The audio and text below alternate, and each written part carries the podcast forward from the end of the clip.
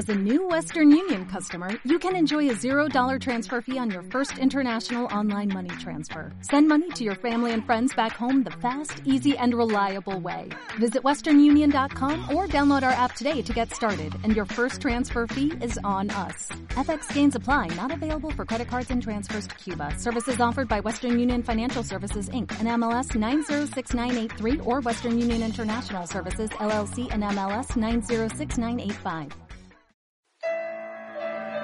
Este es el podcast de Kazuma Bajo Cero. Kazuma Bajo Cero semanal. Manga, anime, cómics y todo lo relacionado al mundo que acabas de conocer. Kazuma Bajo Cero. Semanal. Es traído a ustedes por Alex Guerra, Morielo, Noblis y Megucas FC. Esta semana, Morielo hace tacos de cochinita pibil. Y Alex niega a Israel como Estado legítimo. Bienvenidos una semana más al podcast de Kazuma Bajo Cero semanal. El podcast donde la garantía nunca, nunca está garantizada. Es una cosa muy extraña, es una cosa muy loca. Es algo que ustedes jamás, jamás hubieran imaginado. Estoy rellenando el aire porque se me mi propia introducción. No hay problema. El día de hoy se encuentra conmigo un Alex de una tierra alternativa en donde estudié química, en donde vivo en Querétaro, donde tengo una empresa llamada Empresas Morielo y no me llamo Alejandro Guerra, sino Morielo. Así que llamaré esta versión alterna mía de otro universo Morielo, así como el Morielo de este universo. ¿Cómo estás, Morielo? Eh, estoy anonadado porque me dejaste pensando así de que, ¿qué pasaría si yo fuera, qué pasaría si yo tuviera un alter ego en otra dimensión que fuera diseñador gráfico, viviera en la Ciudad de México y tuviera una pasión inconmensurable por los juegos de gachas? Sí, ¿verdad? Sería algo muy, muy raro. No, pero de, de hecho bastante, eh, fuera de anonadado, pues bastante bien. Digo, muy optimista, ya que ah, no, te iba a decir, que te iba a decir, afortunadamente nadie se murió esta semana, pero ya me acordé que lamentablemente hoy, hoy salió una noticia que se murió la actriz que era esta, la, ama de llaves de Charlie en Two and a Half Men. Ah, pasamos su noticia hace rato y pues, sí, así, entonces no, entonces estoy X ya, simplemente la vida sigue.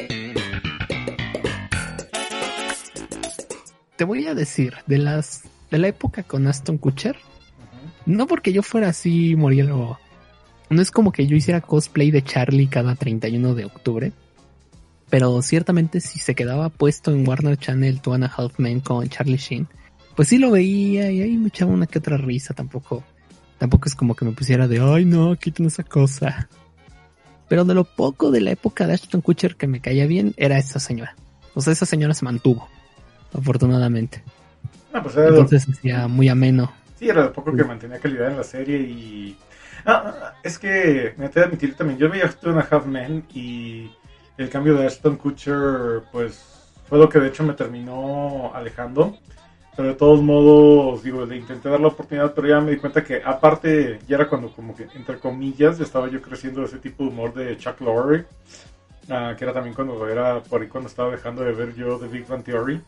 Mm, pero pues en general el- su personaje pues era buenísimo, o sea, era probablemente de los pocos personajes que sí ponía a Charlie Chin en su lugar. Porque también le añadía al, al personaje patético de este Alan. Ah, no, sí, con ella. Con Adam sí era pura, esta mujer era sal en la herida. El recordatorio de todos sus fracasos. En fin, tenemos muchos temas el día de hoy. Yo creo que así como a Noblis le dicen que es Nintendero, pues este podcast le van a decir que es Marvelero. Perdón, no es mi culpa, les juro que yo amo DC con todo mi corazón. También a Marvel. Pero este no es a propósito, pero tenemos muchas noticias de Marvel porque Marvel está partiendo el queso en periodicazos a DC.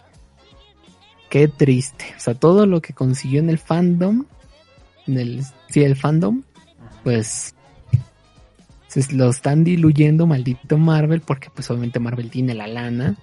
Bueno, quién sabe en realidad, porque con eso de que Mulan nomás no vendió y pues los parques no abren, pues no sé cuánta lana dispongan. O, Bob Iger sí se está desvistiendo con todos los involucrados. De hecho, en una nota más reciente, Disney se había anunciado que pues están conscientes que el streaming es hacia donde tienen que apuntar en los próximos años en lo que salimos de este hoyo y esperemos que ya entonces sean un poquito más inteligentes porque otra vez, o sea, eh, dejando de lado la, el tema de Mulan en cuestión de cómo es como película, digo, yo tal vez la hubiera rentado hubiera pagado por ella, empezando por el hecho de tener el servicio aquí en México de manera legítima, empezando por ahí, no más, pero si el precio hubiera sido accesible, o sea, 100 pesos, 150 pesos por rentar Mulan en streaming, es así para mí un precio perfecto para una película de estreno, es lo que yo estoy dispuesto a pagar. Pero pues ya lo que eran, ¿cuánto era ya convirtió la moneda? ¿Como 600 pesos? O no recuerdo cuánto Igual, sí. 600 y algo. Así que yo creo que ahora sí, eh, digo, si, esa es la calidad, pues más vale que la estrategia para Disney sea la cantidad y que aseguren vender mucho, aunque sea así a, precio bajo. Pues mira, la neta es que el día que presentaron Disney Plus el concepto, no sé si te acuerdas que hicieron un hilo en Twitter con todos los títulos. No terminé. O sea, empecé con Disney en los 30 y creo que llegué al 78 y se... Disney la verdad es que tiene el poder adquisitivo para hacerse de un montón de, propiedades como para que se gaste todas las balas en una sola. Y le faltaba, de hecho, mucha gente no dejaba de andar, eh, a falta de peores palabras, no dejaba de andar mamando en Twitter de que es que no pusieron Pepe no es que no pusieron esta otra serie así, o esta otra película, o por supuesto que Creo, que no pusieron la de. ¿Cómo se llama esa película super racista animada que hizo Disney que nadie habla de ella? Ah, Canción del Sur. Esa vera. Así de. No, esa no la hicimos nosotros, la hizo. Este, otro Disney. la hizo Disney. Ahí le, echan, le echan la culpa a Don Bluth. Sí, es todo culpa de Don Bluth. Me digo viejito. Cancelen a Don Blue. ah, pues Moriela, como toda empresa tiene su pasado oscuro. Imagínate Volkswagen. Así como de... Mm, ay, perdón. ¿Quién fundó esta empresa? Híjole, qué cosas, ¿no? Podemos empezar a contar la historia de Volkswagen a partir de los 60. ¿Sí? imagino, así de que, por, algo son los autos menos regalados en los, en los bar mitzvahs. Exacto. en fin, Morielo. Vámonos directo al Mecha, que claramente funciona con un motor de Volkswagen. Porque das auto. ¡Ay, son demasiados enemigos! Necesitamos más velocidad para vencerlos. ¡Activen el mecha en breve! A ver si esto es de su talla. Y bueno, Murilo, tenemos un montón de rumores, que según no son rumores, porque ya les he dicho que todo rumor del Doctor Strange que ustedes oigan, si no viene de una fuente confiable y no, Kike Kabuto, tu primo no es una fuente confiable, no se lo crean. Pero, según The Hollywood Reporter, que es una fuente más o menos seria, no es Alex diciendo que va a haber un cómic basado en la película Spider-Man 4.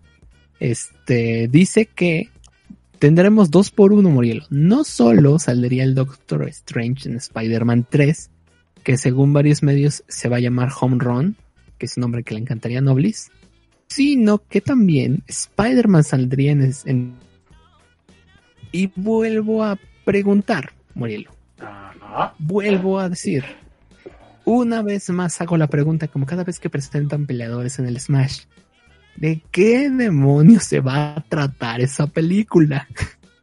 o sea, sí se acuerda Marvel que al final de Doctor Strange 1 Mordo dijo algo como que, hey, soy el villano de la secuela.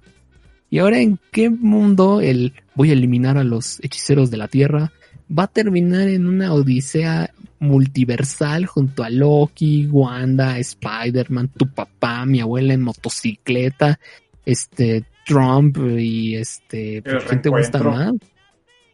Ajá. Ya, o sea, es- esa película ya no, ya no va a tener trama, ya va a ser cameos. La película. Ah, Porque se, lo- se los pongo así, inclusive Spider-Man Into the Spider-Verse tenía una trama bien definida, un arco argumental para los personajes principales y lo logró equilibrar muy bien Murielo, pero esa la película la- tenía la ventaja de que la hizo un estudio con completo amor y libertad y facilidad para alterar cosas sobre el camino. Yo no sé cómo van a hacer con Doctor Strange 2, porque pues yo ya siento que la próxima semana van a decir que Magneto va a estar en esa película y no me refiero a Eric Lensher, Murielo, me refiero a los protagonistas del más nuevo documental de Prime. Le van a decir a Stephen que se suba a su moto. Cuando lo vean partir dirán vuela, vuela. Y que no le hace falta equipaje. La verdad no tengo idea de qué se va a tratar esa maldita película. Ya, ya. de- deja tu hype. No entiendo. Ya no entiendo. No entiendo de qué se va a tratar. Ah. Ya, basta. ¿Qué opinas tú? Ah, no, de hecho, la verdad, ahorita, digo, yo soy una persona que le encanta también emocionarse por medio de la especulación, pero de plano ya, entre el hecho de que lo, de Doctor Strange va a estar combinado con lo de WandaVision y luego todavía metiendo a Spider-Man a la ecuación, estoy coincidiendo contigo, o sea, esta cosa es ah, otra capirotada de Marvel, es básicamente un Avengers chiquito donde se van a atravesar cosas de, los Avengers, pero sin ser ah, tan épico, por decirlo así, como una película de Avengers. Y, híjole, es que esa es una de las broncas que yo tengo con Doctor Strange. O sea, en sí, Doctor Strange como personaje me gusta un chingo lo que es el concepto del hechicero supremo, su historia de origen, el Sanctum Sanctorum, como que su lore y todo alrededor, eh, eh, se me hace muy padre. Pero digo, sí, eh, no, no es gratuito que se ha mantenido eh, ¿cómo se puede decir? Oscurito para lo que es el fan casual, el fan normie de lo que es la onda de los cómics. O sea, realmente, a menos de que estés súper, súper, súper clavado con Marvel, eh, es difícil realmente encontrar cosas como que súper emblemáticas donde trabajar con Doctor Strange.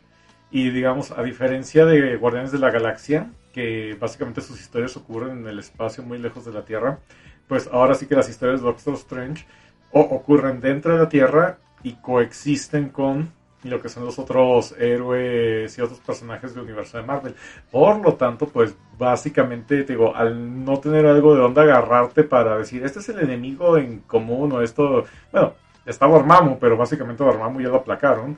Ah, en ese caso, así como que de ahí en más, o sea, a menos de que encuentre otra forma de meter a Dormammu en la ecuación, pues no veo otro villano realmente que esté así como que a la altura de epicidad. Y creo que en este caso, este desmadre de los universos es la forma de crear una narrativa. Ahora, por supuesto, yo no soy un escritor de Hollywood, así que no tengo forma de, juzgar la obra, pero pues eh, al final de cuentas, supongo que está bien. Digo, siempre es agradable ver caras familiares en las películas de Marvel.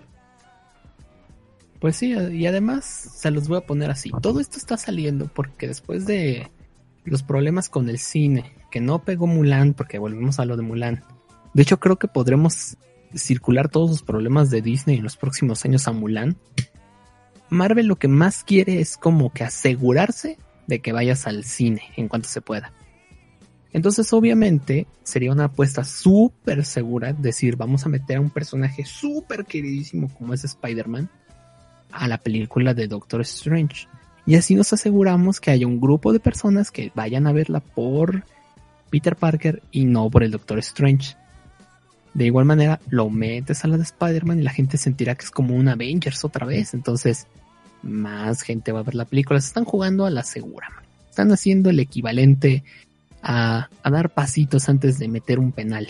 Están, están así muy como que ah, voy a lanzarla para que sea bola en el béisbol, este, de estas cosas. Y ahora, eso es una parte. El otro rumor que según esto, según la página Fandom Wire, la verdad es que desconozco el nivel de autenticidad que puedan tener, pero el reportero del artículo jura con su alma y la de su abuelita que es, que es verdad. que Toby Maguire y Andrew Garfield ya firmaron con, con Marvel y Sony para salir en la de Spider-Man 3. Que, tomando en cuenta que el Doctor Strange saldría en Spider-Man 3 y el Doctor Strange vendría del multiverso, pues como que hace un poco de sentido lógico la conexión. Ahora, digamos que sí están. Pon tu Morielo. Que, que Kevin Feige viene aquí, te toca la puerta. Hola Morielo, ¿cómo estás? Soy Kevin Feige, un gusto puedo pasar. Claro, señor Feige, tome, no quiero un refresquito. Coca-Cola está bien, Morielo. Ah, ah, está más rica la Coca-Cola aquí en México porque aquí se usan azúcar de verdad, no esa cosa procesada que tomamos allá. Claro, señor Feige, bueno, ¿qué me quiere contar? Pues mira, Morielo, Toby Maguire y Andrew Garfield van a salir en Spider-Man 3. La siguiente pregunta de Morielo sería, ¿en calidad de qué? No, ¿Van a salir como Spider-Man? ¿Como Peter Parkers? ¿Van a salir un ratito? ¿Van a salir un ratote? ¿Van a salir al final, al principio? ¿Serán importantes para la trama? ¿O van a ser personajes completamente al azar, así como de Toby Maguire interpretando a Jack Olsen y este Andrew Garfield interpretando a Richard Matthew. Te cuesta trabajo meterte en mi cabeza, Alex. Si Kevin Feige se parara eh, en, mi casa iniciar el comentario sobre cómo es que Tobey Maguire y Andrew Garfield estarían, colaborando con Tom Holland en una película de Spider-Man, mi primera reacción sería...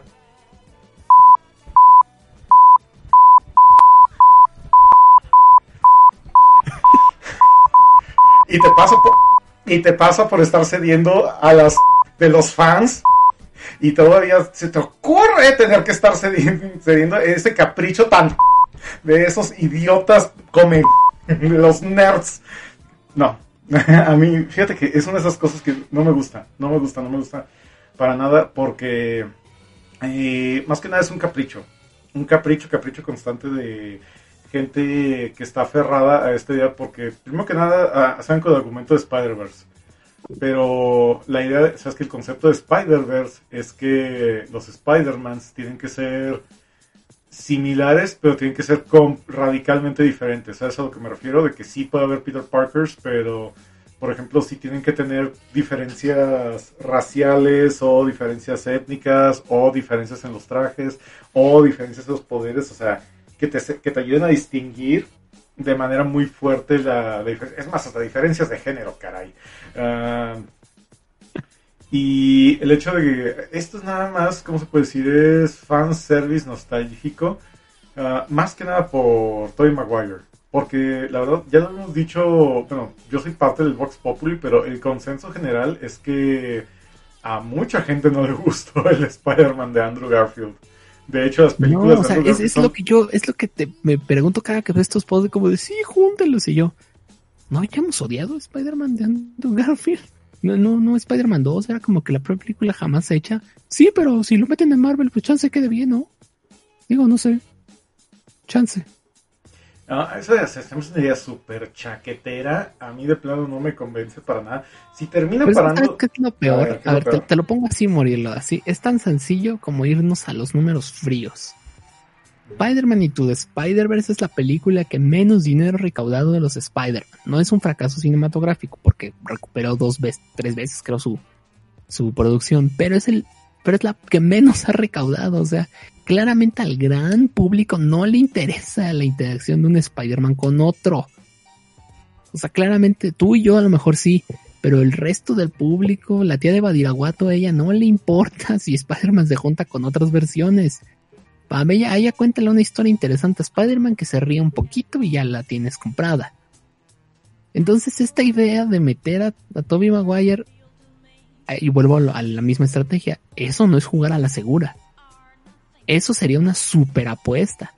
Tendrías que esmerarte un montón para que salga bien, que el público le termine gustando el concepto, que reitero, no es un concepto que agradó a muchas personas, por eso es que la película no fue el éxito comercial que se esperaba. Aunque, pues reitero, es un milagro que exista la primera, así que la secuela es una bendición.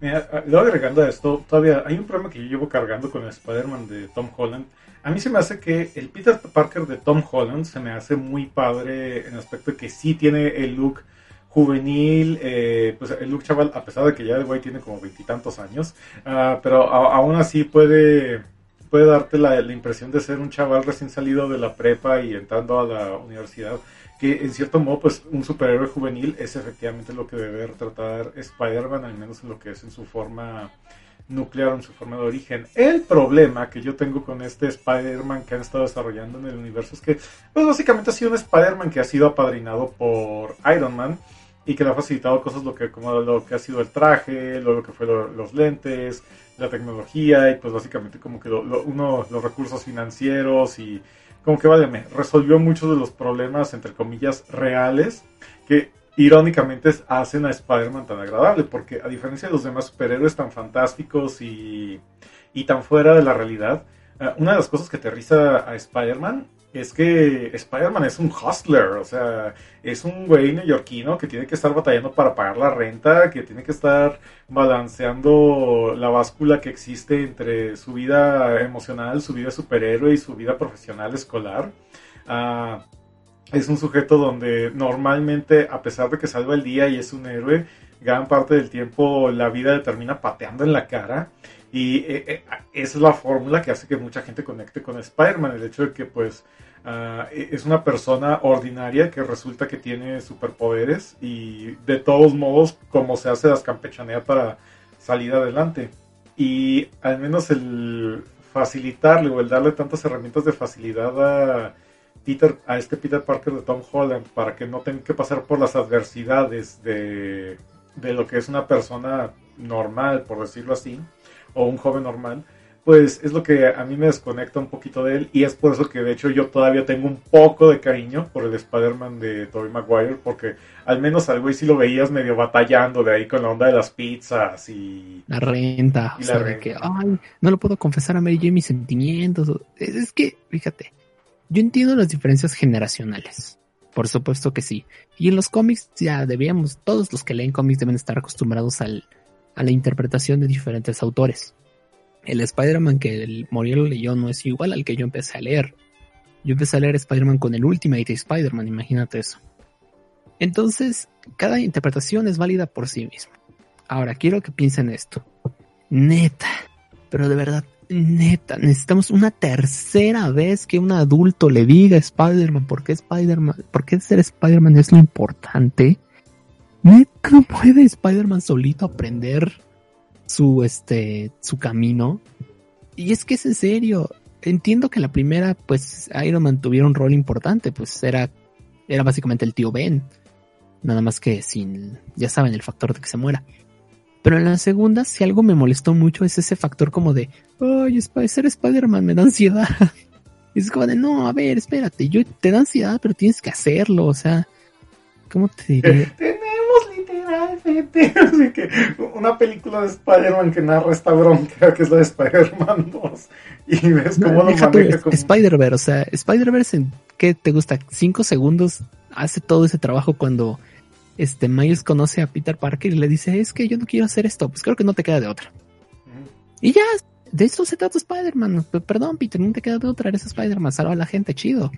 O sea, y entonces, neta, necesitarías a dos Spider-Man, o sea, no uno, no uno, Moriel. Imagínate esto, que tengan que venir dos versiones alternativas tuyas a decirte, güey, ya. Al chile ya. O sea, yo, yo, yo, yo entiendo que está difícil, la neta, pero por Dios, a ver, ¿tú, tú perdiste tu amada, este Peter Parker Chaparrito? Este, no, pues apenas estoy saliendo con Mary Jane. Ah, mira, yo perdí a Gwen Stacy. Creo que técnicamente fui yo el que la mató. Eh, así que, ¿qué, qué tú me dices tú? O no, o no este Spider-Man de Maguire. sí, la neta. Me imagino la escena como ese que, de que tú perdiste a tu novia. Bueno, no, estoy tratando de salir con Mary Jane y luego volteando a la cámara lo que es a la MJ de este universo que oh no, carnal, tú puedes hacer algo mejor, tú puedes conseguir algo mejor que esto. sí, no si quieres una morenita, Liz Allen estaba más bonita, la neta, ¿no? No, de hecho, así que mira, que está esta princesa diagonal reina allá en Wakanda, que por lo que tengo entendido su hermano se murió, así que tienes potencial incluso de entrar ahí en la, en, la monarquía africana. Así, yo digo, digo, digo. Entonces, entonces te digo, y ahora, ahora, ¿nos acordamos de qué de qué pasó al final de Spider-Man 2. No sé si se acuerdan todos los que escriben estos artículos. La identidad de Peter Parker fue revelada. Creo que ahí tienes una trama muchísimo más interesante que irte a sacar a dos Spider-Mans del multiverso a que le vengan a decir a Peter, ya bájale a tu, a tu rollo, la neta tú ni has sufrido. Mazapán. Es que creo que todos los argumentos de esa película llegarían a ese punto. A que se van a enojar con él. Eres un mazapán. Maldita sea, Peter. Ah, es lo que te digo. A mí no me convence para nada esa idea. Pero la voy a hablar de todos modos. Pero. Sí, pero, que ya- ya- pero ¿sabes por qué? Ah. Por, porque te digo, la segura. O sea, Marvel no se va a aventurar a aventarse ese trompo a la uña. No lo va a hacer. O sea, de verdad es muy bueno para ser verdad. Y perdón, amamos las películas de Marvel, lo que ustedes quieran, pero ¿han notado cómo siempre juegan a la segura? ¿Han notado cómo nunca se comprometen un poquito más? Creo que es de las mayores críticas que le dan a la franquicia de las 22 películas, que nunca hace tantito más. Que siempre se queda ahí.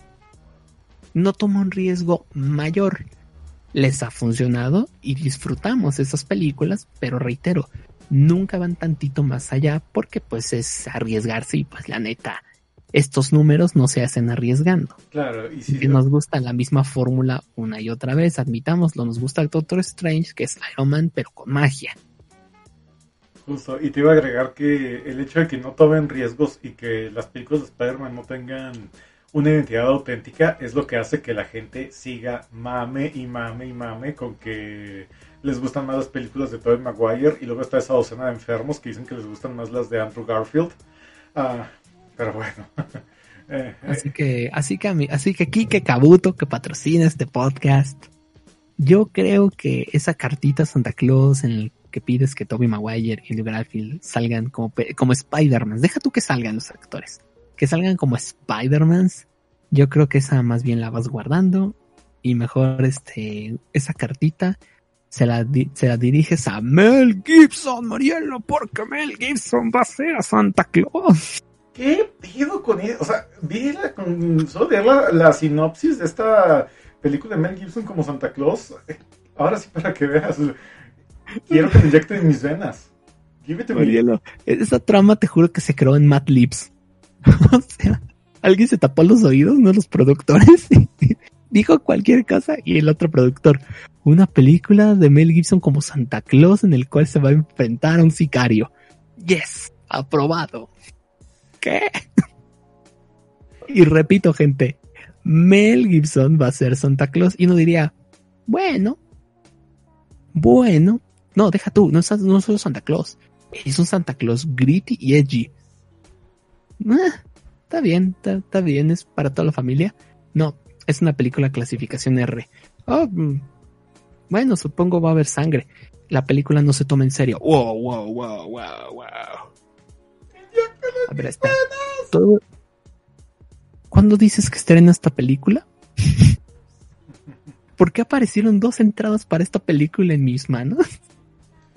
Oh, ya tengo el torrent descargándose. A falta de Machete Kills in Space, necesitaba esta fórmula de absurdo y violencia que solamente una película como esta me pudiera ofrecer. Que estoy tratando de recordar el nombre de la película, ¿cómo se llama? Fatman. Batman. Oh, Dios. No, no, no, pero no tengo, no tengo nada más que agregar al respecto, solamente que me la vendieron mi machine y ya quiero ver el tráiler. Por más que trate de evitarlo, tengo ganas de ver el tráiler, tan solo para pitorrearme de esto. No, es que la verdad es que conforme vas haciendo este tráiler, no sé cómo lo construyeron, Moria. Revelación cada momento. Como, ¿cómo te diré? Pregunta. ¿Sí sabes por Dime. qué Santa Claus, eh, aquí interpretado por Mel Gibson, termina peleando con un sicario?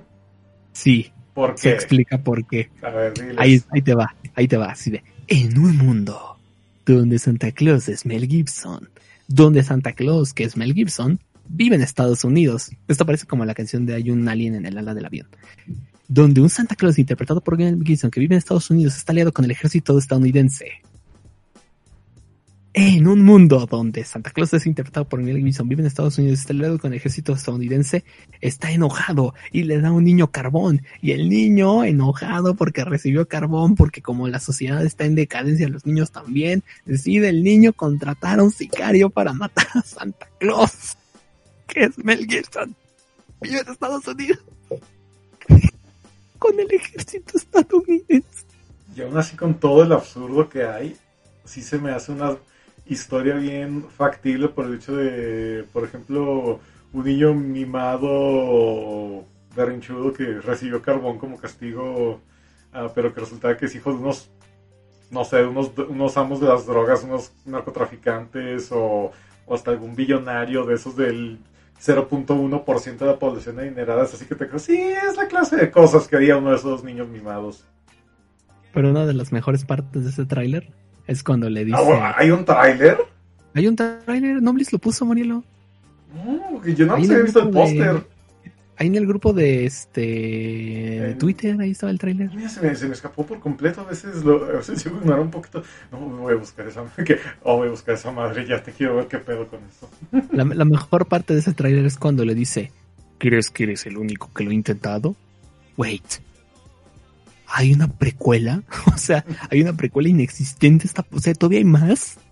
Más gente ha intentado matar a Santa Claus que es Mel Gibson vive en Estados Unidos y está aliado con el ejército estadounidense.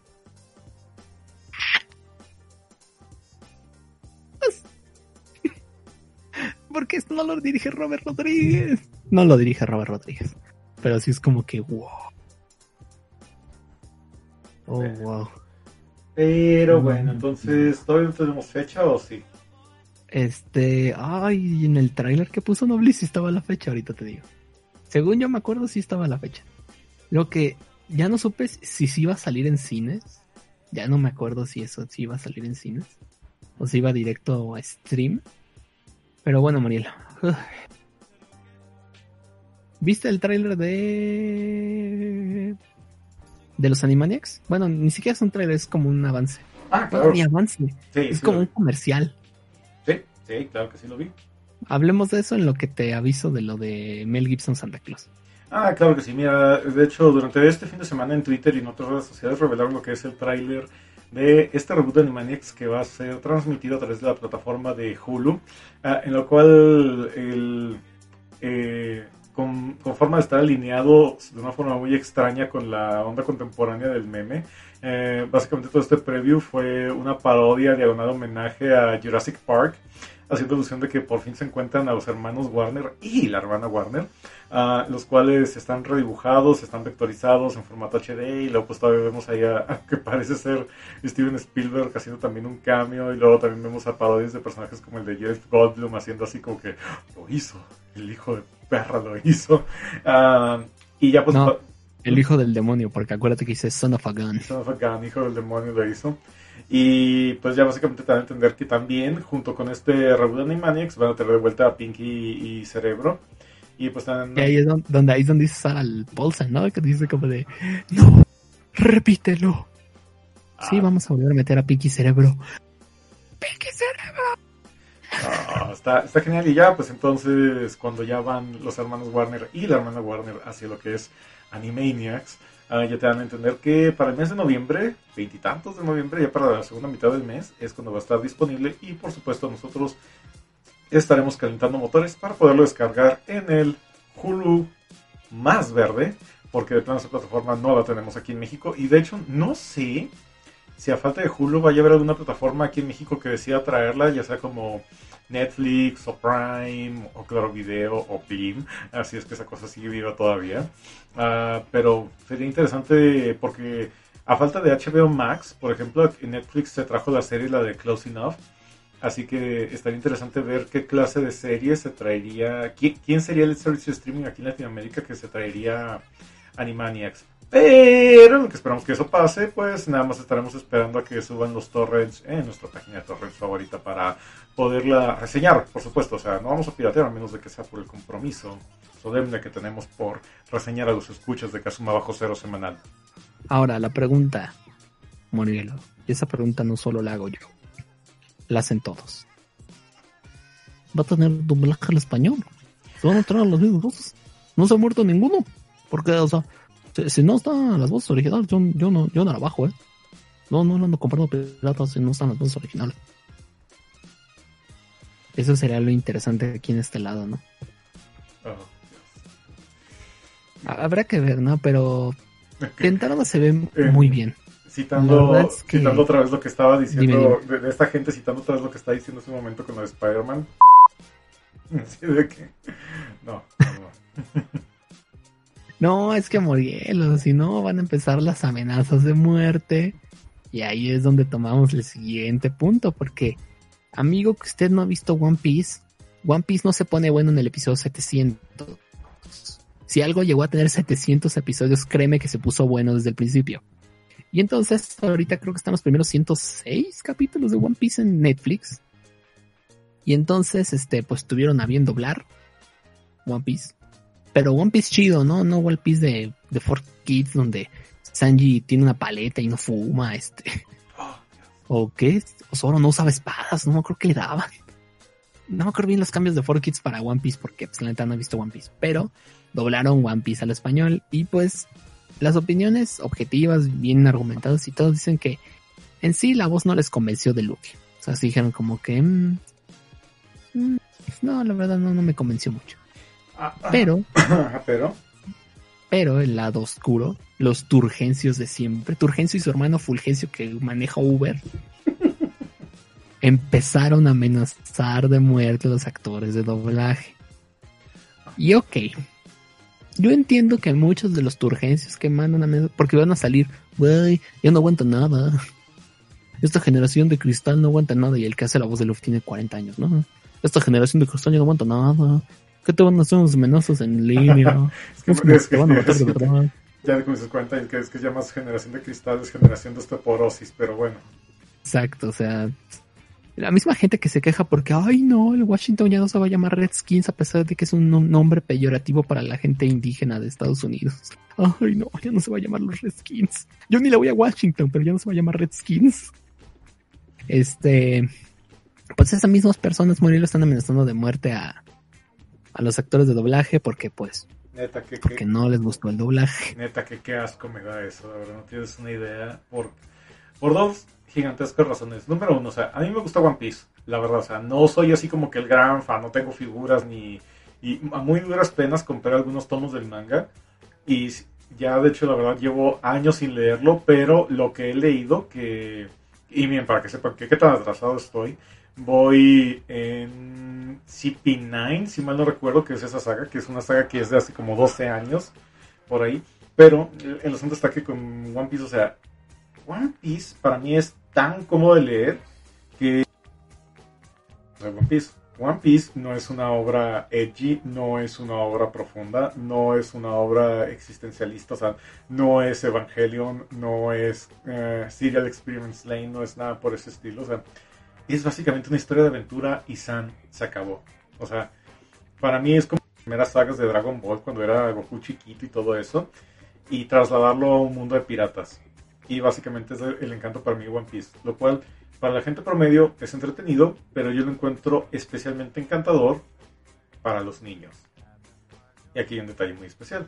Sí, porque además, además es súper sencillo seguir One Piece. Sí. O sea, todo te lo digo porque el este Eduardo, que está, que sea conmigo Soccer Punch, ahora tiene todo un como colectivo de personas que hacen un montón de contenido relativo a One Piece. Uh -huh. Traducen los mangas, este, discuten los episodios, hacen teorías, tienen un montón de programas. No por decir que es una obra insulsa, porque obvio no lo es, si no, no, no estaría donde está hoy. Pero tiene como esa cantidad exacta de todo. Tiene la cantidad exacta de comedia, de acción y de lore para que sigas interesado, no lo sientas pesado y te atraigan todos y cada uno de los personajes. O sea, es un, es un hito One Piece. Y eso que no he visto más que como tres episodios del, del anime. Los de 4Kids, por cierto, por eso me acuerdo lo de Sanji y su este paleta en lugar del cigarro. Ah, ahora sí, ya te digo, lo que quería llegar con One Piece es que al final del día, o sea, uh, la cosa más fundamental de One Piece es un shonen. No es un seinen, es un shonen, está hecho para, para, para jóvenes. Eh, entonces, la idea está que, pues, naturalmente cuando tú le muestras la obra a, a, alguien, pues va a haber gente que sí te lo va a cachar subtitulado, lo va a ver y lo va a disfrutar. Pero, por ejemplo, si tratas de dárselo a, a un niño, estamos hablando que se encuentra entre la edad de los 8 y 11 años aproximadamente, ahí estar, a- estarse agarrando leyendo subtítulos. Y otra vez, eh, esta es la razón fundamental por la que existe el doblaje. El doblaje es un democratizador de contenidos para que a través del audio puedas hacer más accesible eh, una obra o un material a gente que pues tiene limitantes con la cuestión de la barrera del lenguaje. Y que los subtítulos no- no, no, sirven. Ah, y, y entonces, o sea, últimamente, o sea, eh, el doblaje no está hecho para los fans de One Piece, al menos no los fans de Hueso Colorado que se han reventado el manga, que han estado viendo el anime y demás. Está hecho para jalar, eh, ahora sí que es una nueva presentación del mismo producto para atraer a otro público distinto y aumentar eh, el sesgo de fans. Exacto, porque pues no sé si saben, gente, existe una pequeña cosa que se llama cambiar el idioma. Se las presento, está disponible en todas las plataformas. Porque si hay un doblaje, obviamente está la versión japonesa original y no están obligados a escuchar voces en español que no les gusta. Porque pues tampoco... Porque, o sea, ¿cómo te diré? Hay de dos sopas en esto. Un grupo de personas que se quejan amargamente que porque el doblaje ya no es lo mismo, cuando, ah, pues no, ya no están los mismos. Este, no sé si se acuerdan. Hay una, nuestro- hay una tachuela que te voy a poner ahí para que luego la discutamos, ya que tiene que ver con el doblaje, pero continúa. Es que, mira, siempre vamos a estar en eso. Yo lo he mencionado aquí, por ejemplo, con los doblajes de Crunchyroll, que me aventé otra vez este Kobayashi-san en español. Y yo aquí dije, pues, el trabajo se me hace bien, hay cosas que pudieron haber cambiado, hay cosas que no me gustaron, pero en general está bien. O sea, no, no siento mucho. El doblaje de los siete pecados capitales creo que es el que a todos les gustó. Hasta cierto punto. Y entonces salen con que, ay no, es que, ¿cómo te diré? Viven de Mario Castañeda y René García y pues, pues sí. o sea, sí saben que hay más personas y a lo mejor las nuevas personas pues no tienen el mismo talento, pero pues también imagínate vivir con el maldito estigma de que, oye, eres Mario Castañeda o no eres nada. Y es como de, "Mm, entonces, yo no valgo, ¿qué onda? O sea, es, es un rollo, ¿no?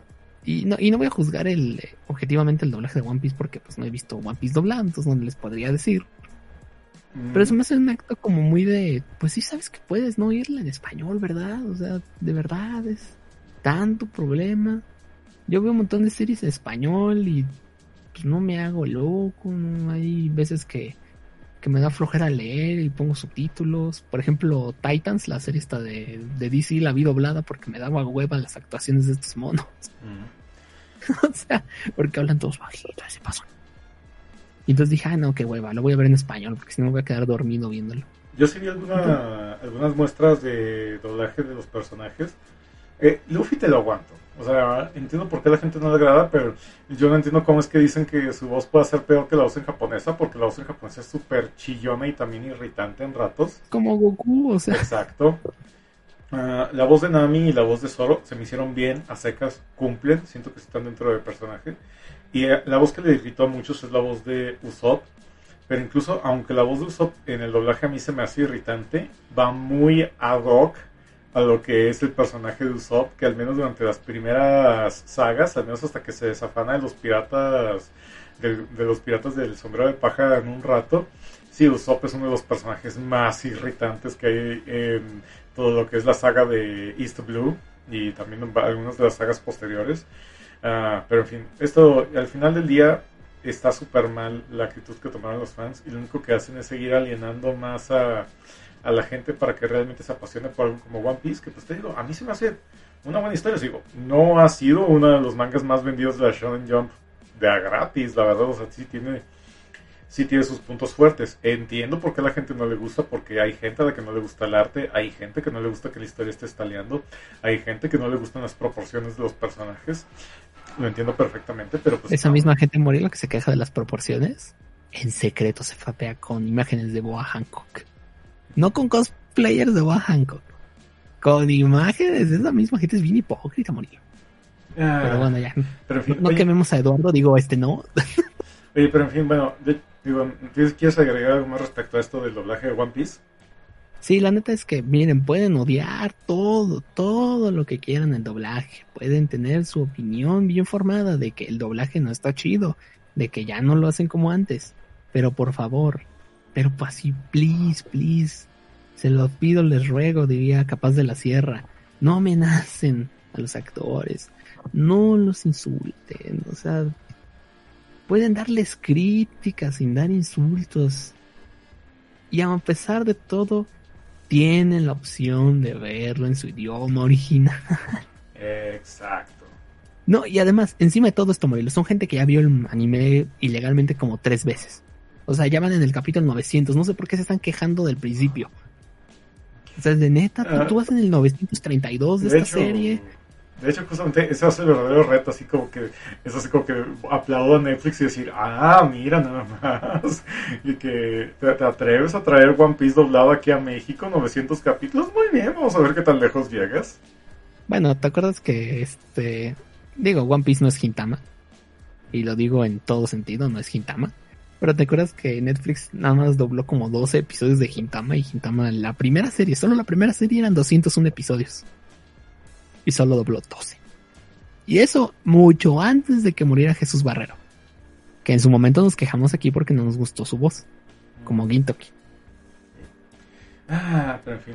Bueno, ah, un dato trivia, ahorita que estamos hablando de doblaje. No, supongo que ya sabes que esta semana se estrena la película de Lupin the Third en los cines. Sí, lo sé. Y me agarró sorpresa ver que de hecho también trajeron la película doblada. Así que también va a tener do- do- doblaje. Y en eso cuando estaba revisando los créditos de doblaje se me cayó la quijada cuando me di cuenta que la voz de Lupin III es Carlos Vallarta. ¿Qué? Te lo juro. Revisa los créditos de doblaje y Carlos Vallarta es la voz de Lupin III. Y Me de- estás diciendo que Carlos Vallarta, el sujeto que se queda todo sí sobre ser moreno. Ahí te va, ahí te va, porque yo, yo vi el trailer con doblaje y yo ya estaba preparando exactamente lo peor. Dije, esta va a ser otra de esas estupideces donde agarran a un Star Talent solo por ser Star Talent para tratar de jalar más a la perrada. Que de por sí, o sea, a pesar de que Lupin the Third es un personaje súper emblemático, icónico de la cultura japonesa y todo eso, yo sé que no es un personaje que jala raza aquí en México, o sea, no, no es tan popular como, otra vez, no es tan popular aquí en México como pues One Piece o incluso yo consideraría como que los shonens más populares actualmente como Shingeki no Kyojin o Kimetsu no Yaiba todavía que tiene, están más permeados con, con los otakus de hoy en día que Lupin the Third. Pero, y esto fue porque lo dijo el mismo Carlos Vallarta en una entrevista, ah, antes de ser estando pero, Carlos Vallarta estudió doblaje. Así que de hecho él aprendió a, hacer doblaje primero, pero resulta que la onda de la comedia pues la terminó pegando mejor que, la onda del doblaje, lo cual en cierto modo me hace revaluar un poco mis opciones sobre, ¿debo seguir escribiendo comedia o tal vez debería perseguir mi sueño hacer doblaje? Y parece que mejor si trato de trabajar un poco más mis chistes. Ah, pero hasta eso ya cuando estaba viendo el... Te digo, cuando estaba viendo el tráiler y escuché la voz de Lupin en español, le queda bien. O sea, fuera de pedos, así, sí es como que, como que Carlos Vallarta no sé si vio la serie de Locomotion cuando lo trajeron así, cuando trajeron Cliffhanger en Locomotion, que era una de las series de Lupin the Third. Pero como que sí agarró ese tonito de voz, en el cual no es el mismo, pero sí, sí da un gatazo. Y a mí sí me gustaron las voces del doblaje. La verdad, o sea, yo no tendría ningún problema en ver esta película doblada. Wow. Tendré que ver el tráiler. Sí, Porque no, te, te juro que no puedo dejar de imaginar el, el este monólogo de la Virgencita de Guadalupe. Este, ahí en, en una animación impresionante, porque la animación de esa película de Lupin Third está bien bonita. Tendría que checarla, la verdad. Me, me agarraste así como de, ¿what? Sí, sí. No te- yo, no, pues, en cuanto me di cuenta, yo estaba a punto de darme golpes contra la pared. Me quedé, ¿cómo arruinan esta cosa y todo? Pero cuando vi el trailer me quedé, wow. Y ya cuando entiendes el contexto de, del trasfondo de Carlos Vallarta, te quedas, ah, bueno, ahora ya todo tiene sentido. Quizás sea como cuando, digo, si tuviéramos esta edad, cuando estrenó Los Increíbles, quizás hubiéramos tenido la- el mismo pensamiento cuando dijeron Consuelo Duval va a ser este, esta Elastic Girl, como de, ay, neta, es la de Laura Pico. y ahora dices, ¿sabes? No me imagino otra mujer haciendo. Qué bueno es Consuelo Duval haciendo voces, la neta. Sí, le quedó muy, muy bien ahí con el sticker. Pero, en fin. ¿Qué más podemos agregar? No, pues que ojalá Carlos Vallarta, Murielo, doble la nueva serie animada de Marvel, Modoc. Ay, sí, esa cosa se ve bien coqueta, la verdad. O sea, yo no había visto el tráiler hasta que pues sí, hasta que nos lo compartió Kike Kabuto, que iban las imágenes y ya estoy buscando. Pero sí recuerdo haber visto comentarios en internet diciendo que lo comparaban mucho con Robot Chicken. Y andan que. Eh, fui yo. En el grupo de, de Twitter también les puse el tráiler, se los puse en un link de YouTube. Sí, exactamente, Alex. ah, tengo que trabajar mi memoria a corto plazo. Pero, bueno, pero en fin, o sea, tu comparación con Robot Chicken, tienes toda la razón del mundo, es súper acertada. Y ya cuando me puse a ver los screenshots, ya sí fue cuando me quedé. Y bueno, supongo que sí viste la discusión que estábamos teniendo en Twitter, bueno, la plática, en el cual a mí se me hace súper apropiado. Para si van a meter a Modoc a la cultura popular, yo creo que ese es el mejor medio por lo absurdo que es el personaje. Que no tiene sentido, o sea, ni si, mira, yo leo cómics y todo la onda y no tengo ni idea de dónde salió Modoc no sé, o sea, no sé cuál sea su origen, no sé por qué es una, una cara, ni siquiera es una cabeza, cara en una silla con brazo. Pero es que el camino a este tráiler, Muriel, es muy raro, porque cuando Disney compró Fox, habían dicho que en julio iban a salir cuatro series animadas de Marvel con temática para adultos, lo mencionamos en este podcast. Iba a ser una de Tigresa, Howard the Dog, en la que iba a estar involucrado Kevin Smith, esta de Modoc y otra más que ahorita no me acuerdo cuál era, creo que era de Taskmaster. Pero, y en su momento dijeron que iba primero, estas cuatro series iban a iniciar con un especial llamado The Offenders, o sea, de los ofensivos. Este, pero hubo un punto en el desarrollo en el cual, este, no sé qué pasó, y Disney o Hulu dijeron que todas estaban canceladas, así de no vamos a hacer ninguna. Y de repente sale este tráiler de Modoc. Entonces yo ya no sé si se salvó alguna o todas se perdieron, salvo Modoc. O Modoc va a ser como el Daredevil, o sea, empezamos con él. Si pega este tipo de contenidos, sale Howard the con Kevin Smith, si es que se mantiene Kevin Smith, no lo sé. Sale la Tigresa y Taskmaster. Entonces es, como raro porque nunca aclararon qué pasó con esos proyectos, pero ya viendo el trailer de Modoc, la neta es que wow. Lo, que decíamos, no da un paso más allá. Lo, el paso más allá, extrañamente, lo dan en televisión y no en cine. Supongo que porque, pues, como es en servicio de stream, como que no hay mucho pierde. Y. Hay que pues, agregar que, a final de cuentas, eh, estas son las situaciones de.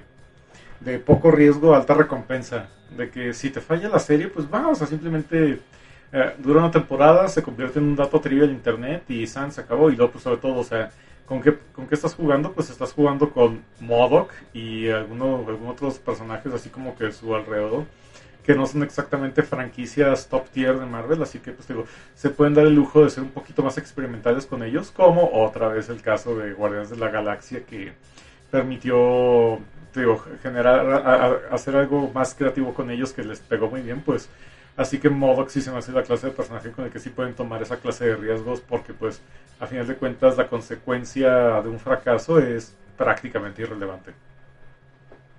Y entonces van a como humanizar a Modoc y pues afortunadamente es Modoc, entonces no puede salir nadie a decir Ay, están arruinando a Modoc, ¿por qué no ponen a uno de sus héroes clásicos? Uy, qué pedo, si alguien llegara a hacerle de pedo, o sea, si alguien llegara a hacerle de pedo porque profanaron a Modoc o algo así, o sea, así de que ¿De, qué sótano, de qué piedra saliste, carnal? sí, eh, si alguien les dice que es fan de Modoc, esa persona está mintiendo. Porque mira, nadie es fan de Modoc. Yo creo que la última representación importante que tuvo Modoc en la cultura popular fue en el juego de Marvel contra Capcom 3. Y aún así, Modoc es un low tier, casi nadie juega con él. Es que está bien difícil de usar. O sea, es lento, pegas, pega este pega solo en corto rango. Creo que cualquier golpe le baja como un tercio de barra. O sea, la neta no es un gran personaje. Este, entonces sí está como que. Y ahora es, la animación se ve on top. Y la historia es como que. Eh, ¿Cómo te diré? Tu, tu, tu sitcom básica, pero es Modoc. Es Modoc que tiene problemas financieros con su grupo terrorista AIMS con un montón de, de metachiste y comentario, como el de, oiga señor, todo esto lo compramos con un montón de dinero porque, sí, ¿de dónde sacan el dinero los supervillanos? y vendemos bootlegs. se, me, se me hizo como que el de, señor, las ventas de bootlegs no están funcionando. Y le dice Modoc, espera, hay niños que son fans de Spooderman. y así de, manches, hicieron un, un juguete de, de Spooderman. Y luego tiene una esposa y tiene una hija que es este igual cara con patas y un niño normal. O sea, ah, ridiculísimo. O sea, básicamente es tu sitcom cualquiera, pero con Modoc. Y ese ya es como que el gancho. Ay, no. Ojalá la voz la haga Carlos Vallarta. No sé. Ahí me cuentan. Ahí me, ahí me cuentan. Pero fíjate, hablaste de Modoc en Marvel contra Capcom 3, Morielo. Y eso me recordó otro juego de peleas bien popular que es Mortal Kombat 11.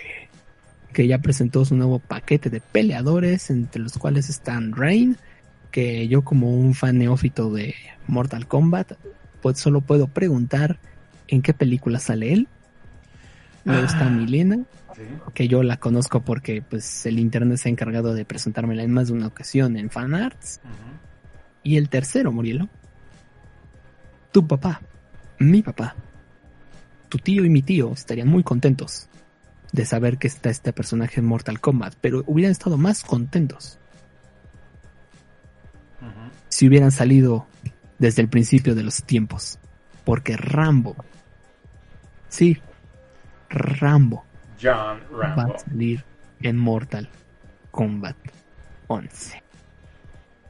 John Rambo va a ser Fatalities, a Scorpion, a Kota a, tu abuela en patinetes, ese es otro nuevo personaje. ¿Qué onda, Morielo?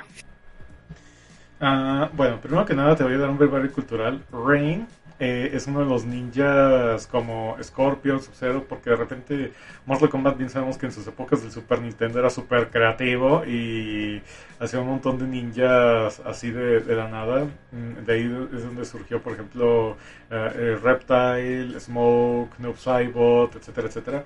Y Rain, pues básicamente era así como que necesitamos un ninja de agua. Así que se inventan a Rain, el cual lo colorean de. Le ponen una matiz de color morado para aprovechando hacer un tributo a Prince y que sea Purple Rain. Pero en fin. Ah, ahora, con respecto a John Rambo, pues. Híjole, me, remito a citar el, el tweet que también estaba comentando en el grupo que le robé a Noblis, que dijo, o sea, esta cosa gradualmente se convirtió en Celebrity Deathmatch. Sí, Sí, porque mira, ya tenemos a Terminator, tenemos a Robocop, tenemos a, bueno, tenemos al Joker, pero pues es un Joker que es, está que digamos, está más inspirado en el de Mark Hamill, ¿no? sí, sí. Bueno, antes estaba inspirado en la versión porno de Joker, pero luego cambiaron para que fuera Mark Hamill. Sí, y luego también metieron a, a Spawn, que, uff, Spawn, de los noventas, así, eh, con esa clase de onda. Entonces, pues caray, ah, con, e- con esa trifecta, lo que es Robocop, Terminator y Rambo, pues básicamente le hacen la médula espinal a lo que es todo chavorruco que creció con las películas de acción de los ochentas. Sea, ahora sí que esas peleas del patio de recreo que surgieron durante eh, incontables ocasiones sobre quién le ganaba a quién entre Stallone y Schwarzenegger, por fin, por fin van a ser resueltas en Mortal Kombat 1-1. Es que además el trailer está bien chido, así de repente están peleando Milena y Rain y ¿quién eres tú? Su peor pesadilla. Pero, o sea, imagínate nada más cuando tuvieron que hablar, no sé con quién tuvieran que hablar, dudo mucho que con Sylvester Stallone porque la película no es de él. De- Debieron hablar con Touchstone o un estudio de estos. A ver, Warner. Vamos a ver, de hecho, justo eso te iba a decir, o sea, hay que ver de qué... eh, eh, justo estamos teniendo esa discusión porque decían, ay, no, qué padre sería que trajeran al, al Vengador del Futuro para otro, otro y todo. Pero mira, ya sabemos, regla general, mientras la franquicia le pertenezca a Warner Brothers o a sus subsidiarias, es más fácil poderla conseguir. De lo contrario, pues ya el resto son puras, puras chaquetas. Y lo más probable es que John Rambo, pues sí sea de la Warner Brothers. Y en ese caso, lo que sí hicieron es que sí trajeron a Silvestre Stallone para hacer la voz de Rambo. Es que sí se nota el viejazo, pero pues es Stallone, así que... ¿Por qué? O sea, a ver, ¿tú, tú, tú juegas Mortal Kombat para oír las voces? No, tú lo que quieres es ver destripadero. Ahora, quiero preguntarte algo, Morelo. Tú que estás metiendo más en el mundo de los videojuegos. Sí. Esta duda tengo. Más allá de, de la espectacularidad de los fatalities o del roster super incluyente con estrellas antiguas este del terror y del cine del cine de acción. Mortal Kombat sí tiene respeto en la comunidad de juegos de pelea. o sea, Pues- sí es, es un juego que respetan al nivel de Street Fighter o o ah, no sé qué más te puedo decir. Pero entiendes más a lo que voy, ¿no? O sea, sí es Sí. un juego respetado. Sí, de, de hecho, mira, ah, ahora sí que te lo digo teniendo mi copia Mortal Kombat 11 aquí al lado, o sea, Mortal Kombat no es lo que le llamamos, no es mi taza de té, o sea, no es el juego que inmediatamente se me toca jugar cuando quiero jugar juegos de pelea. Pero lo que es en la comunidad gamer, especialmente en la comunidad americana, ah, estamos diciendo que, por ejemplo, aquí de este lado del charco ah, están lo que son los anime fighters como Guilty Gear, Dragon Ball Fighters, ah, ¿cómo se llama? Este Blast Blue. Ah, y déjame recuerdo otro por ese estilo, no recuerdo muy bien algún otro juego, pero que, te- que tú sabes que tiene la estética de monas chinas, caray. Gran Blue. Ah, por ejemplo, esos, pues naturalmente en Japón, por ser anime fighters, pegan bastante bien. Pero aquí en América, pues no pegan tanto. De hecho, creo que el único caso medianamente exitoso o, o muy exitoso así fue Dragon Ball Fighters. Pero que de hecho ya pues su popularidad lleva un poquito en bajada. Pero bueno, Mortal Kombat, desde que tuvo su resurgencia con el Mortal Kombat 9 para PlayStation 3 y Xbox 360, se, con eso como que llamó la atención y se se introdujo de vuelta a la comunidad de juegos de pelea. Con Mortal Kombat X se posicionó muy machino a tal grado que sí es de los torneos principales de el Evo. Ah, el año pasado, de hecho también fue Mortal Kombat fue uno de los torneos principales de, del Evo. Eh, lamentablemente este año que no hubo Evo, pues igual no había sido contemplado Mortal Kombat 11, pero de todos modos la comunidad sí se mantiene viva y coleando. Y pues es ahorita ah, una de las franquicias de juegos de peleas, pues es una franquicia muy saludable, o sea, ah, tú organizas un torneo de juegos de peleas y metiendo Mortal Kombat y sí tienes asistencia, la verdad, o sea, pero por lo menos en lo que es en Estados Unidos, así que créeme que sí, e- estas decisiones de estar haciendo los combat packs y tratar de aprovechar con DLCs y demás, Ah, aunque yo no soy fan de los DLCs, sí es una estrategia bastante lucrativa por parte de NetherRealm Studios. Va, es que tenía esa duda. Ya, lo segundo es. Duro de matar es de Warner, porque estaría chido John McClane. Hmm, ah, a ver, de hecho, es de, creo que es de Touchdown, lo de Diehard, pero no me creas al 100%. Ah, O sea, habría que checar eso, ¿no? Sí, y déjame te hablo y que nada más para repasarte rápido y creo que la, la forma más recia de decirte que tanto ha vendido Mortal Kombat ah, fue el mejor videojuego vendido en el mes de abril de 2019 y ha, ha vendido cuando fue lanzado ya tenía ganancias por 8.8 billones de dólares. Así que pues sí, sí, sí, sí, sí. Le partió en su madre a Kingdom Hearts 3. Ajá. Uy, dolor. Y hasta ahora lleva más de, en lo que ha sido, en- para octubre de este mes, o sea, para octubre de este año, el juego ya llevaba vendidas más de 8 millones de copias alrededor del mundo. Y se convirtió en el quinto juego más vendido de 2019. Así que sí, sí, le, va- le fue bien. Sí, ay, ay, humildemente. Bueno. Oye, no, pues qué padre, la verdad. Es que tenía mucho esa duda como de... O sea, si tiene Street Credit, haz de cuenta. Es... es eh, mi pregunta era como... ¿Mortal Kombat es Vanilla Ice o es Eminem? O sea, si es Ah. true, true y, y la gente de color dice, ah, este sí vale como nosotros, o era Vanilla Ice que la neta, los afroamericanos que lo acompañaban eran porque les... De hecho, ya me contaste. De hecho, estoy tratando de recordar porque si hay. ah, si hay. eh, en cada cierta cantidad de meses. ah, publican una tabla de Steam de cuáles son los juegos de peleas que tienen más actividad ah, en lo que es en la comunidad. Y Mortal Kombat normalmente sí está cómodamente en el top 10. Así que, pero bueno. Ok. Y pues bueno, Morilo. ¿Sabes dónde juegan también mucho Mortal Kombat ya para terminar el mecha? A ver, ¿dónde? En Taiwán. y es porque Genshin Impact, o también conocido por la gente como Breath of the Waifus, está censurando a toda persona que haga mención al país de Taiwán. Porque pues no vaya a ser que China ya no deje aquí sus yen. Su, ¿cuál yen? Esa es la moneda japonesa. Sus yuanes. Su arroz. Su dinerito chido. Su kobe. Mira, cuando No vaya a Ahora sí que me- a veces me gusta pensar que si que si la gente casi no juega Overwatch es porque realmente están apoyando boicotear a Blizzard pero no, no, Wat- Overwatch solito ya mismo se ha descuidado como juego, Ah, pero es así uno de esos asuntos de que los videojuegos y la política no se llevan y no es muy difícil tener éxito con activismo y videojuegos. Así que pues yo creo que probablemente esto de que estén censurando a gente que menciona a Taiwán en este Breath, of the Waifus, pues supongo que va a molestar a cierto punto de la población, pero a la inmensa mayoría de los jugadores yo imagino que simplemente le va a valer gorro. O no saben. Yo no sabía. Sí, porque siempre hay un porcentaje de, de ignorancia. Y Pues. ¿tú sí has jugado Genshin Impact? Porque yo tengo como una semana con este- él instalado en el teléfono y ni siquiera lo he tocado. No, la, ver- la neta ni siquiera lo he intentado porque, mira, entre Fire Emblem Heroes, el de Love Life, el de King of Fighters, el chido, ¿no? El que están anunciando ahorita, ese está bien gacho. El chido, el 3D. Y el Azur Lane ya no tengo espacio. Mm. Entonces, este, yo creo que mejor me espero a comprarme un nuevo teléfono y ahí ya empezamos. Y como ahorita está empezando, todavía no hay tantas waifus. Voy a esperar a que haya más waifus. O sea, imagínate, bajé el día 1 Fire Emblem Heroes. Y entonces me gasté muchos sorbecitos que pudieron haberme servido ayer, ¿verdad? Pues bueno, Murilo, ya con eso terminamos el mecha. Y nos vamos directo al recomendorama para no perder tracción.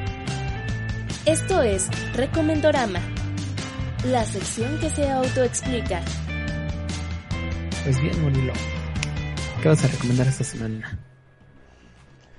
Uy, pues creo que ya lo, bueno, creo que estaba hablando sobre Prime Video otra vez con lo de la serie de Samed, lo cual no recuerdo bien, pero no, yo creo que mi recomendorama va a ser, mira, si no quieren ir al cine a ver la película de Lupin the Third, ya está disponible para descargar, descárguensela, watchensela, la animación está preciosa y eh, como la otra estaba explicando a otra persona, o sea, ¿qué necesito saber para ver a Lupin de que Lupin es el anti-James Bond, o sea, así como James Bond es un agente que sale de Inglaterra y todo eso, o sea, Lupin es un, es un ladrón que normalmente se involucra en aventuras, pero en vez de salvar a alguien, básicamente sus historias se, se centran en, el- en cuál va a ser el siguiente gran atraco que va a hacer. Pero básicamente así tiene su fórmula de que tiene su, a, sus encantos románticos, tiene a sus aliados, ah, es viajar por el mundo, es tener aventuras y demás. Ah, y luego sobre todo normalmente mi- yo tengo un punto débil por la música de las de en sí de Lupin. Normalmente la musicalizan con una vibra bastante agradable y pues otra vez el arte se ve precioso. Así que pues otra vez si no se quieren arriesgar a verlo en el cine no hay problema. Búsquenla en su sitio de descargas favorito y reviéntense esta película de Lupin the Third Chido. Muy bien. Muy, muy bien. ¿tú qué traes Alex? Pues este, no tengo nada para recomendar, así que les voy a contar que sigo leyendo X of Swords, el evento este de los mutantes en los que van a ver un torneo contra los hijos de Apocalipsis en otro mundo. Te- hiciste una, Leí, hiciste una pausa y de que dijiste que hay un torneo que no mames cómo puede haber Sí. un, un- o sea pero es que yo lo leí yo lo escuché mal un Thor Neo, o sea, me imagino un Thor con gabardina y lentes Ah, y todo el pedo, no. así que, pues me quedé que, No, what no. the fuck. no, no, no, no, no, un, un juego con de competencia de enfrentamientos a la muerte, este, con los hijos de Apocalipsis, ahí en otro mundo, literalmente en otro mundo. Leí uno, dos, tres, cuatro títulos. Y pues nada, han sido títulos preparativos para los verdaderos golpes, entonces estuvieron medio aburridos. En este no, nos presentan en dos, dos cómics morir nos presenta la historia de Wolverine yendo al infierno a buscar a, a, Muramasa para que le forje una nueva espada a Muramasa, pero Muramasa hizo dos espadas. Y el competidor de Wolverine fue por una también, entonces eh, los dos ya tienen espada. Y en otro, Storm tiene que ir por la primera espada de Wakanda. Obviamente los de Wakanda dicen, no manches, es como si pidas el penacho de Moctezuma. Y entonces Storm lo roba y pudieron ir tantito más adelante haciendo que Storm dijera, ¿sabes qué te chalas si no vas a responder ni modo? Truenos. Pero no, se fueron por la suave. No, déjenla ir. Ya volverá. Y nos devolverá la espada y ahí nosotros diremos si la queremos o no. Y es como de, mmm, qué aguado eres. Te chala, me cae. Bueno, como quieras. Este, entonces, de los 10 competidores que van a estar en este torneo, ya hay 3, que son Magic, la hermana de Colossus, Wolverine con su espada Muramasa y esta Storm con la espada wakandiana. Faltan 7. Y así nos vamos a aventar hasta el número 22 de Exo Swords.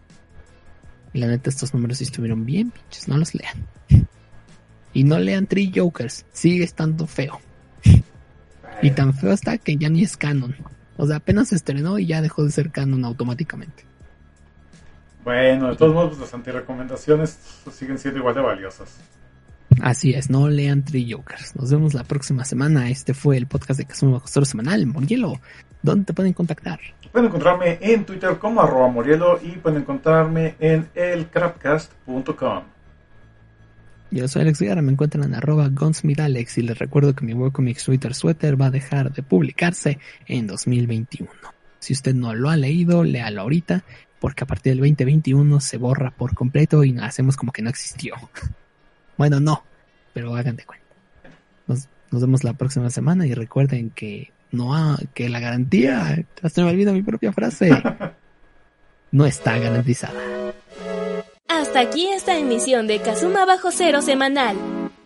Recuerda que estamos en Spotify, iBox y iTunes, en todas como Bajo Cero. También puedes seguirnos en Twitter, darnos un like en Facebook y apoyarnos monetariamente en Patreon. En todas estamos como Megucas FC. Gracias por escuchar. Locución Nancy 3V.